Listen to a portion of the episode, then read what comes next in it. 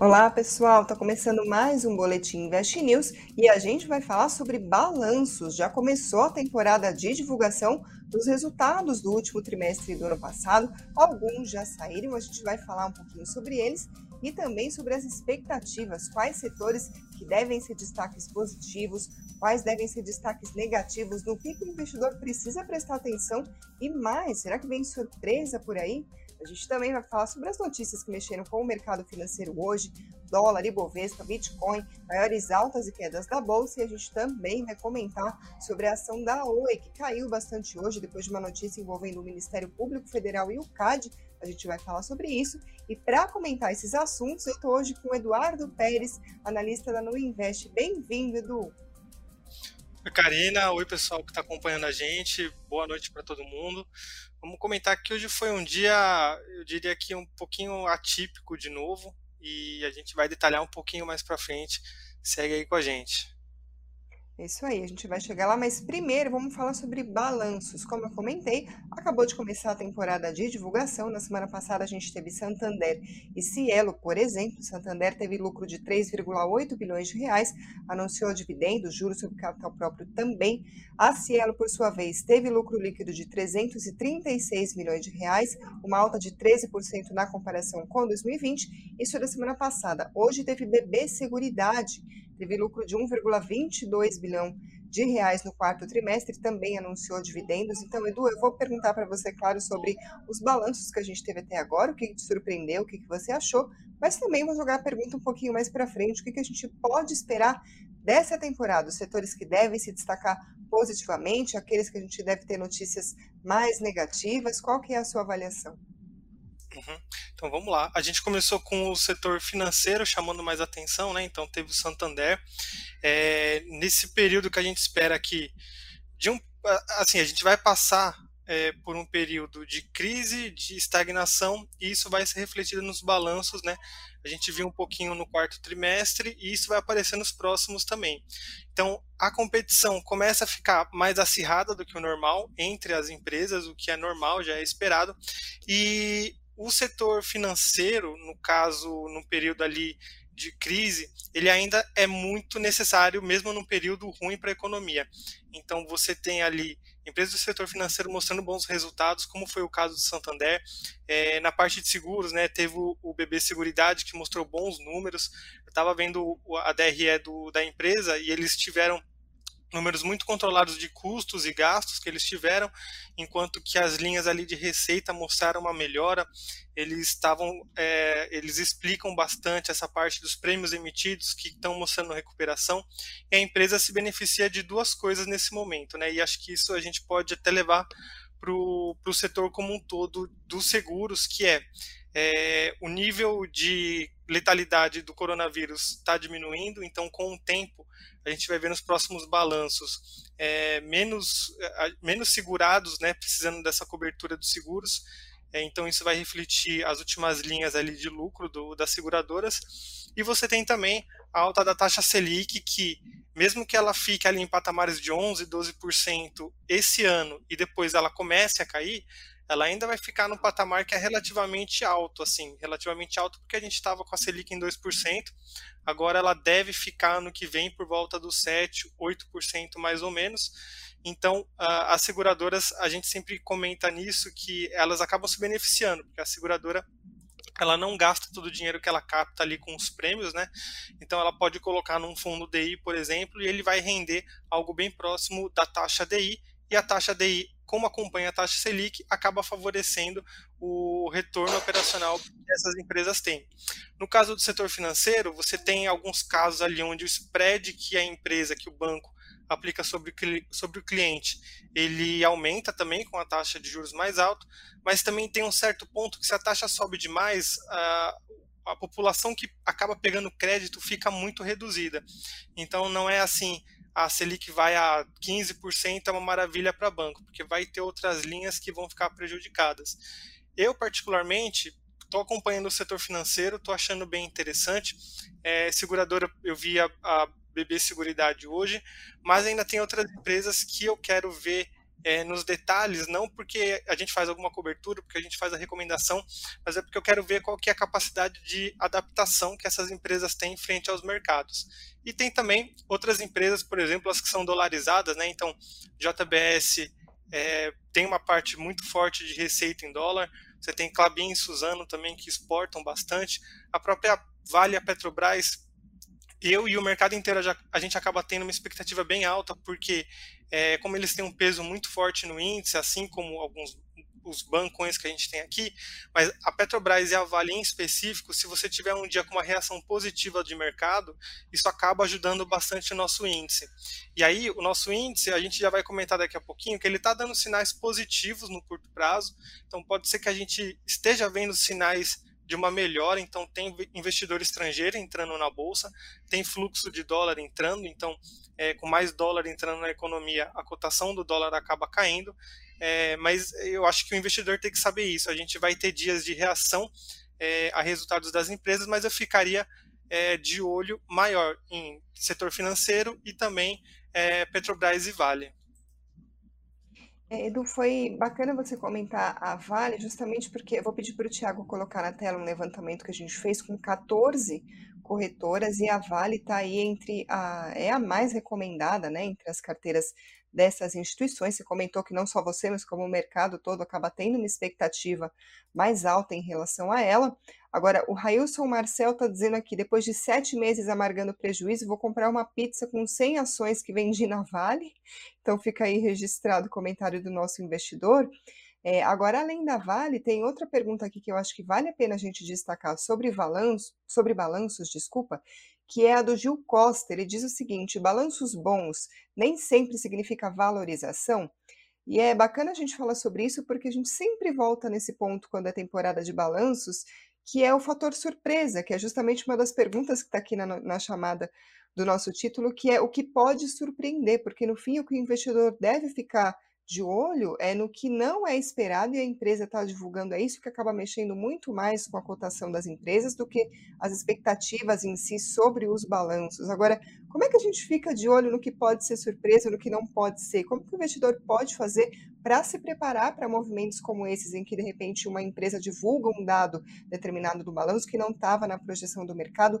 Como ficar atento a isso? Porque tanto número junto, nem sempre a gente consegue compreender, né? Uhum. E contabilidade, eu acho que se a gente fosse comparar com uma outra língua, porque a contabilidade acaba sendo o que o pessoal chama de linguagem dos negócios, né? É uma coisa comparável com o alemão, porque você pega ali sem entender direito, você fica perdido do começo até o final, você só entende o logo ali da empresa. Mas vamos lá.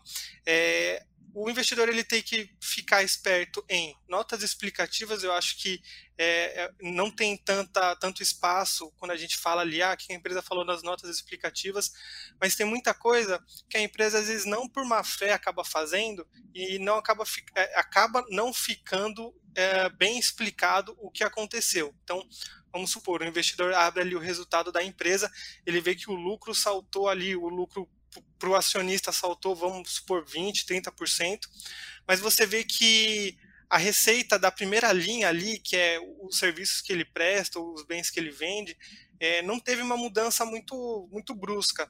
Então aí você começa a secar essa demonstração e aí você chega na parte, por exemplo, do lucro não recorrente, que é o caso de algumas empresas que às vezes você olhando ali só a linha do lucro, você fala, poxa, aumentou bem, então eu vou comprar porque a empresa está indo bem.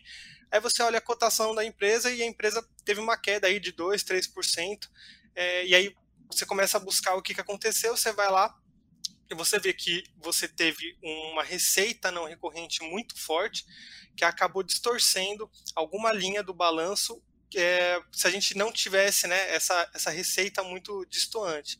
Então, o investidor tem que realmente é, olhar linha por linha e entender o que cada linha faz, é, de onde ela vem e para onde ela vai. É, e você tem também outras formas de ver é, qual é a expectativa de mercado em relação às empresas ou ao setor. Por exemplo, é, empresas de tecnologia, normalmente os múltiplos são mais, é, eles são maiores, eles são mais esticados, a gente chama, porque o mercado espera um crescimento é, exponencial em relação ao tamanho da empresa e o, os lucros também.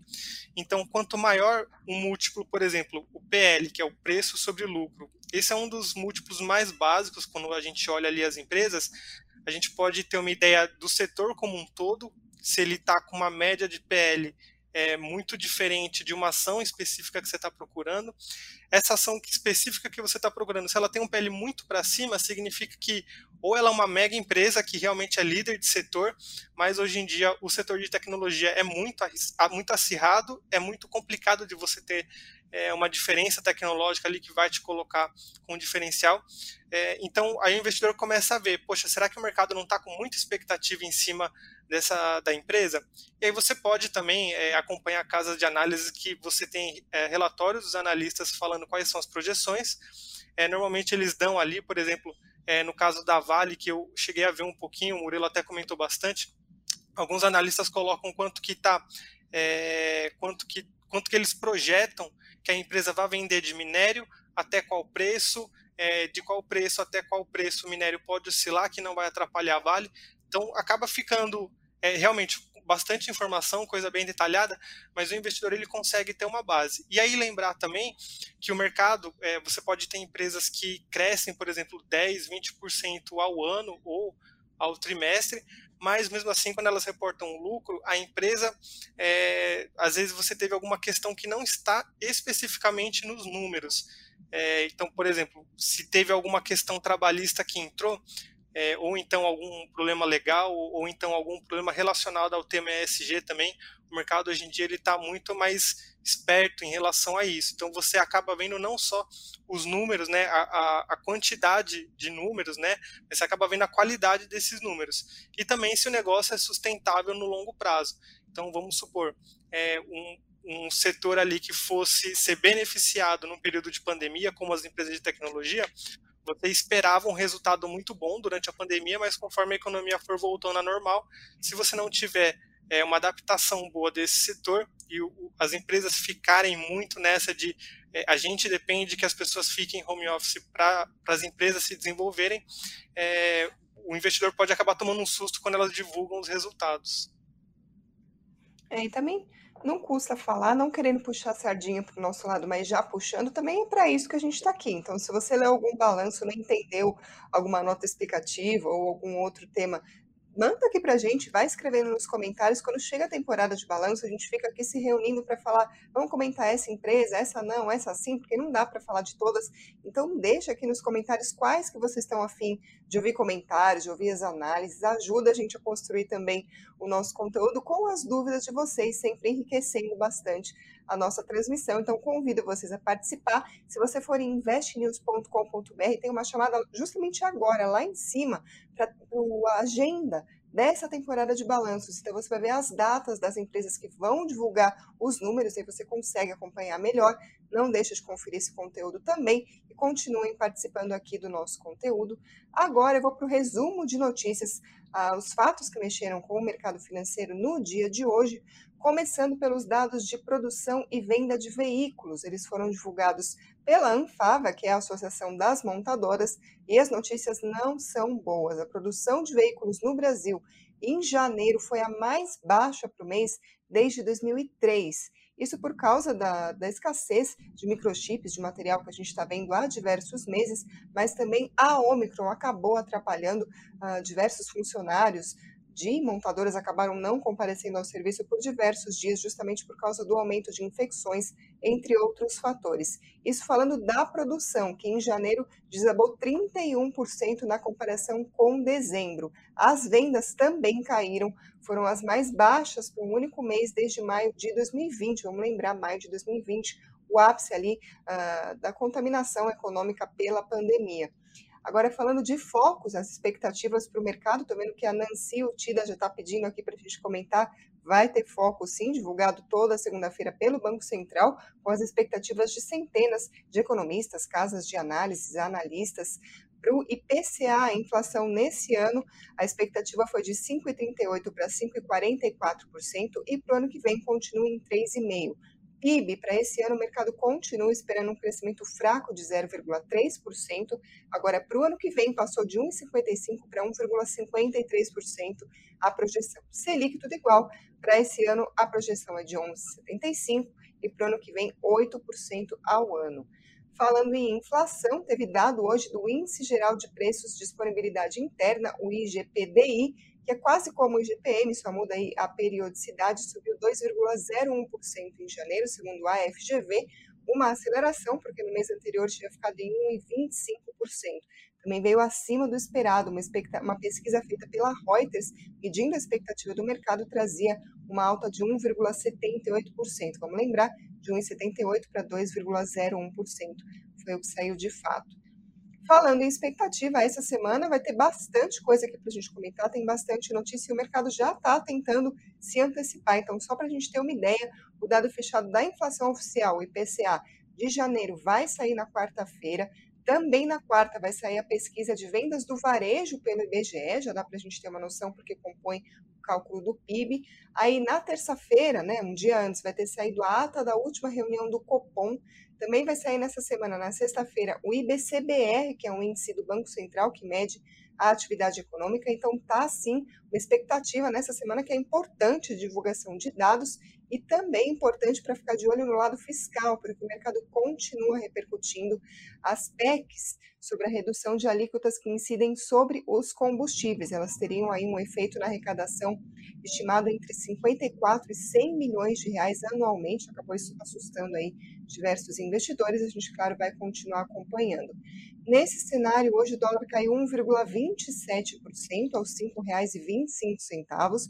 O Bitcoin às 18 horas subia 2,84% aos R$ 233.825 e o Ibovespa hoje caiu 0,22% aos R$ 111.996.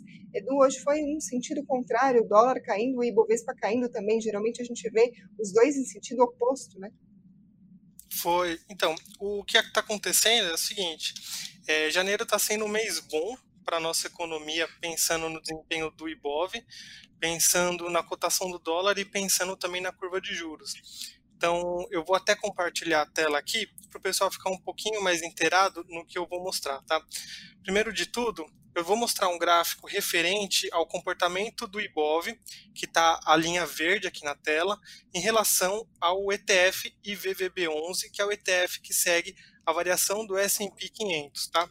Por que, que a gente está vendo o ETF e não a variação direta da pontuação? Para a gente poder ter é, tudo cotado em real. Então a gente consegue ver que a partir de junho é, a nossa bolsa que está na linha verde, ela ainda estava desempenhando melhor. No segundo semestre a gente começou a ter aquela contaminação do cenário político, só que a partir de janeiro agora de 2022 esse, essa distância entre as duas pontuações ela está fechando. Então a gente fala que o spread entre as duas bolsas, né, se a gente fosse ver aqui na base 100, ela está diminuindo. Isso por si só já é um feito assim digno de louvor, porque a gente estava apanhando bastante. Quando a gente comparava com outros mercados emergentes, é, a gente via que o, o mundo inteiro estava alcançando novos topos históricos e a gente estava ficando para trás. E aí eu acho que vale a pena a gente comentar também, olhando aqui puramente a cotação do índice Bovespa, eu até lembro, foi no fechamento de segunda-feira, Karina, que eu ainda falei o seguinte: eu falei, olha, a gente está chegando num patamar bem importante. A gente estava mais ou menos por aqui e eu falei, a gente está chegando próximo dessa zona de resistência, aqui perto de 110 mil pontos. E seria interessante o índice continuar subindo. Não precisa ser um, subidas enormes ali, ele só precisa ficar próximo dessa média que está em azul na tela, para a gente poder ter um comportamento mais positivo no curto prazo, né? E foi exatamente isso que aconteceu, ainda bem. E o que a gente está vendo de comportamento dos últimos dias é o seguinte: o Ibov ele continuou subindo.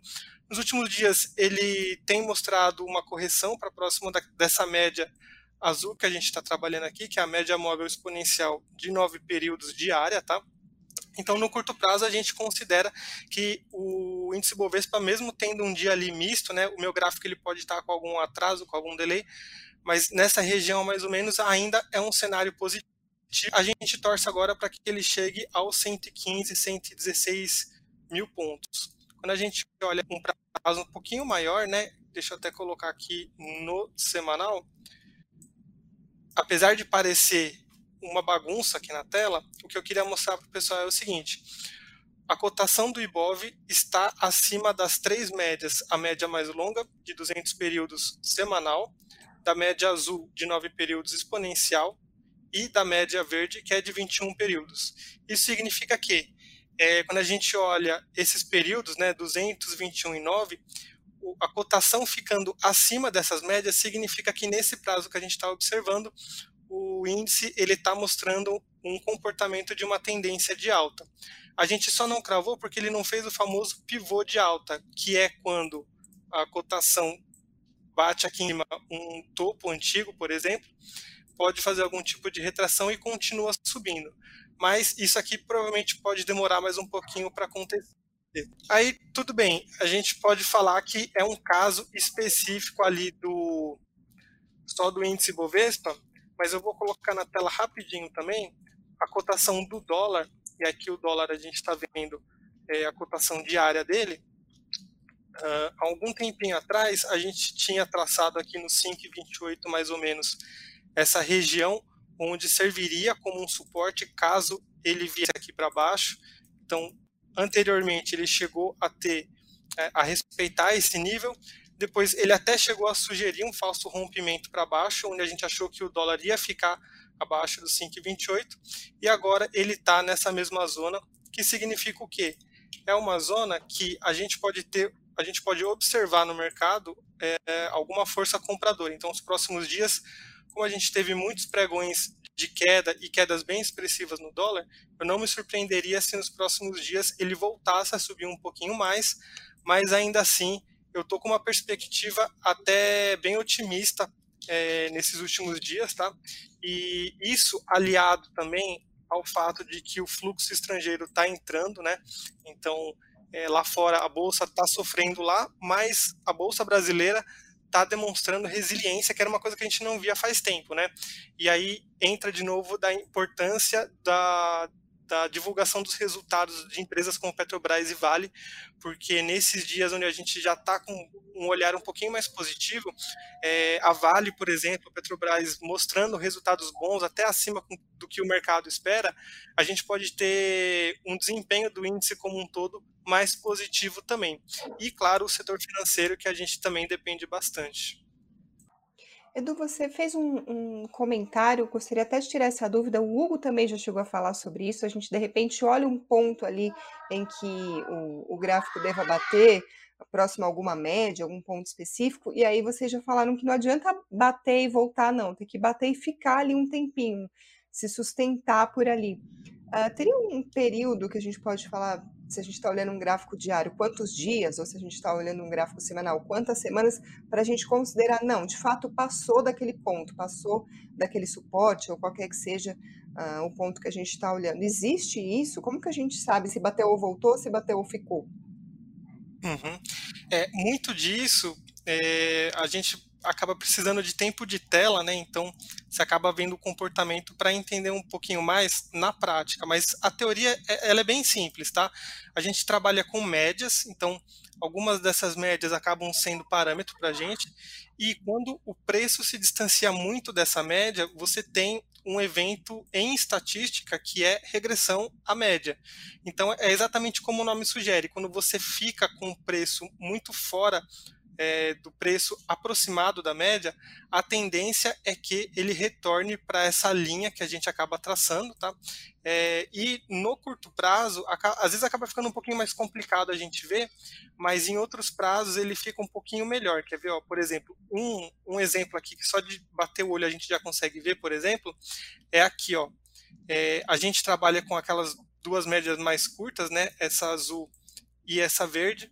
E quando a gente compara com o resultado, até o que foi para o que foi para trás, você vê que não teve um desconto tão grande. Ó. A gente viu que o índice Bovespa ele trabalhava é, sempre próximo dessas médias. Quando ele se distanciava um pouquinho mais, ele acabava retornando. Então, quando você tem um movimento de altas uh, sequenciais, né, você tem muitas semanas, muitos dias de altas, altas bem puxadas, a gente até fala, espera um pouco, porque o preço está esticado, a cotação está esticada, e pode ser exatamente esse tipo de momento onde o investidor acaba comprando muito no efeito de manada, então você acaba vendo muito em noticiário falando, ah, subiu 10%, subiu, sei lá, 8%, 7%, o investidor vai lá e compra, só que o que ele não lembra é que quem comprou aqui quando estava barato, chega nesse ponto aqui de cima, o investidor já está querendo ou zerar a posição ou realizar parte do lucro. Então ele acaba vendendo uma parte ou a parte toda, e isso acaba tendo uma pressão vendedora no, na cotação. E aí o papel normalmente não é regra, porque lembrando, a gente está falando de estatística e sempre tem espaço, né, margens para erros e tudo. Então a gente é normal observar alguns períodos de compra próximo da média. A média sempre é a média mais curta se a gente está trabalhando com mais de uma.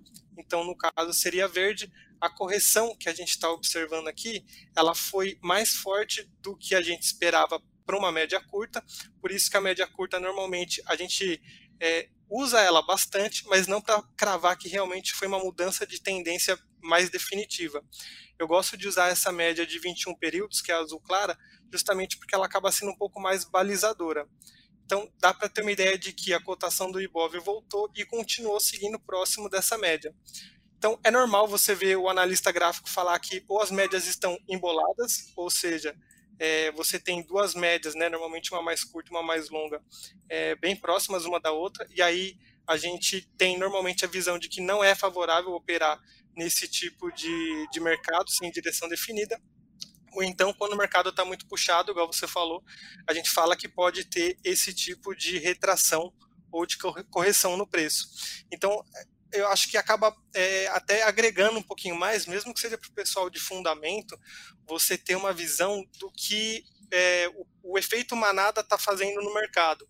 Então você às vezes acaba se escapando, mesmo que você perca por exemplo, vamos supor que a operação deu certo, mesmo que você perca ali, é, deixe dinheiro na mesa, você não pegue uma operação que dê 2, 3% em pouco tempo, às vezes eu acho que vale mais a pena do que você correr o risco de perder 10, 15% num tipo de correção forte desse. Então, fica aí, para quem tiver mais interesse também, segue o Hugo lá no Instagram, ele dá todos esses, todos esses toques e todas essas dicas de análise técnica. É isso aí, vamos falar de outras ações, pessoal, começando pelos destaques do Ibovespa no dia de hoje, em seguida a gente fala de Oi. Quem liderou os ganhos do Ibovespa hoje foi BB Seguridade, que a gente estava comentando aqui, divulgou balanço, hoje subiu 5,74%, depois JBS 4,91% e Dux 4,26%. Já entre as maiores quedas, Grupo Notre Dame Intermédica hoje caiu 4,67% e Apivida 467 também. Vamos lembrar, a Apivida informou uh, uma estimativa de adição de 1,38 bilhão de reais a seu EBITDA até 2024, com a aquisição da Intermédica. A gente está de olho nessa negociação. A transação deve ser concluída no final dessa semana. E aí, para fechar, a Via caiu 3,79%. Vamos falar de Oi agora. Teve notícia sobre a empresa. A ação hoje acabou caindo mais de 10% depois disso o Ministério Público Federal recomendou que o CAD reprove a compra da Oi pela TIM, Vivo e Claro, isso devido, segundo o MPF, a violações da concorrência. Vamos lembrar que a compra da Oi pelas três vai ser julgada pelo Tribunal do CAD, ou pelo menos deve ser julgada pelo Tribunal do CAD nesta quarta-feira. Tem bastante expectativa com relação a isso. E aí teve então essa notícia do MPF, mas vale esclarecer que não é esse parecer não é vinculativo, ou seja, o que, que isso significa? Não é os conselheiros do CAD eles não são obrigados a seguir o entendimento da Procuradoria do MPF. Mas, de qualquer forma, aí o estrago já estava feito nas cotações da ação, né? A Oi hoje caiu mais de 10%, como eu comentei, 10,38% de queda hoje. Ah, Edu, se de fato o CAD não aprovar esse negócio, a situação fica bem mais complicada para a Oi, isso pode complicar ainda mais, já que existe, claro, bastante risco com relação a esse papel, os analistas sempre comentam sobre isso, mas se de fato o CAD reprovar essa compra, aí a coisa fica mais difícil ainda? Fica. É, o mercado ele estava esperando essa venda dos ativos da Oi, é, diferente de outros movimentos de mercado, onde você acaba fazendo uma aquisição ou vendendo parte do ativo ou para gerar caixa ou então para para fazer algum tipo de investimento, é, o passo da Oi para recuperação judicial precisa que essa etapa seja concluída. É, a maioria, grande maioria, se não todos os analistas de mercado que têm essa especialização em recuperação judicial, vem falando que os riscos dessa venda não ser concretizada eram bem pequenos, mas ainda assim eles existem, né? É, mas na minha opinião e pelo que eu vejo, que eu leio sobre o assunto de especialistas que estão ali muito mais focados nesse tipo de caso, é que é, o setor de telecomunicação como um todo não se beneficiaria de um eventual de uma eventual não venda desses ativos da Oi. É, o setor, apesar de ter relativamente poucas empresas, duas, três, é, a concorrência é bem forte. Então, por exemplo, se você já recebeu uma ligação com o DDD de São Paulo, era alguma operadora de madrugada querendo vender algum plano. Às vezes você recebe até da mesma operadora, que é meio, meio até bizarro, né? É, mas assim, existe a concorrência e eu entendo que seria bom para o setor como um todo e para o consumidor, tá? Agora, o que acontece é que você tem essa, eu não diria suspeita, porque às vezes dá uma conotação meio negativa para o assunto, mas é, você tem ali essa notícia de que talvez fosse como se fosse uma panelinha que a, o consórcio estivesse fazendo, né, é, para conseguir fazer como se fosse um acordo de cavalheiros para ver o que, qual ia ser o resultado. Eu acho que isso pode ser um ruído de curto prazo. Eu acredito nessa venda dos ativos. É, e no caso da Oi, eu entendo, eu realmente entendo os acionistas que compram esperando esse movimento de mercado, que é uma coisa que em condições normais de empresa, eu não recomendaria você operar a notícia, mas nesse caso é crucial para a Oi e eu espero que o mercado tenha esse entendimento, que todos os órgãos responsáveis, então você tem CAD, você tem, ele vai passar por alguns, algumas etapas ainda, é, provavelmente algumas etapas que já foram é, aprovadas é, tenham que ser revistas, talvez, é, mas eu acredito sim que a Oi está é, num, num patamar eu não diria atrativo, porque a gente acaba induzindo para compra, e aí entra muito aquela responsabilidade do analista de não sair falar, ah, compra isso aqui, e o pessoal se alavanca. Mas assim, tem muito gestor que está falando que o preço da empresa está atrativo e que eventualmente pode demorar mais ou demorar menos, é, vai acabar acontecendo todo esse, esse processo de recuperação judicial que vai ajudar a empresa. Mas no curto prazo é uma opção arriscada, sim. O investidor que for entrar, eu recomendaria não entrar com força, não entrar com um, uma grande parcela do patrimônio ali, vai com calma. Se quiser fazer é, compras espaçadas, né? É, mas não, mas é, aí até no caso da Oi e no caso da IRB, evitar pensar em preço médio. Eu digo compras espaçadas porque é, pode ser que daqui para frente tenha uma notícia boa e você acabou comprando é, um pouquinho mais barato, depois vai comprar mais caro, mas quando você foca no termo preço médio, você põe na sua mente, e normalmente é isso que acontece com o investidor pessoa física de mercado, que é, é a ação está caindo e porque está caindo, eu vou melhorar o meu preço médio comprando mais. E é aí que o resultado final do investidor acaba sendo prejudicado. Então, primeiro de tudo, acho que eu até falo bastante isso, é sempre estudar onde você está colocando o seu dinheiro, estuda a tese, estuda a empresa, se for análise técnica, se for fundamentalista, sempre saiba onde você está, porque é aí que mora o perigo. É isso aí, pessoal. Com isso a gente encerra o Boletim Invest News de hoje, mas deixa aqui os comentários do que, que vocês gostariam de ver nas próximas edições. O like se você gostou desse vídeo e se inscreva no canal se você é novo por aqui e ainda não fez isso. Muito obrigada também a quem está ouvindo por podcast ou pela Alexa. E muito obrigada, claro, Eduardo Pérez, mais uma vez. Valeu, Karina. Boa noite para todos. Tchau, tchau. Tchau, gente.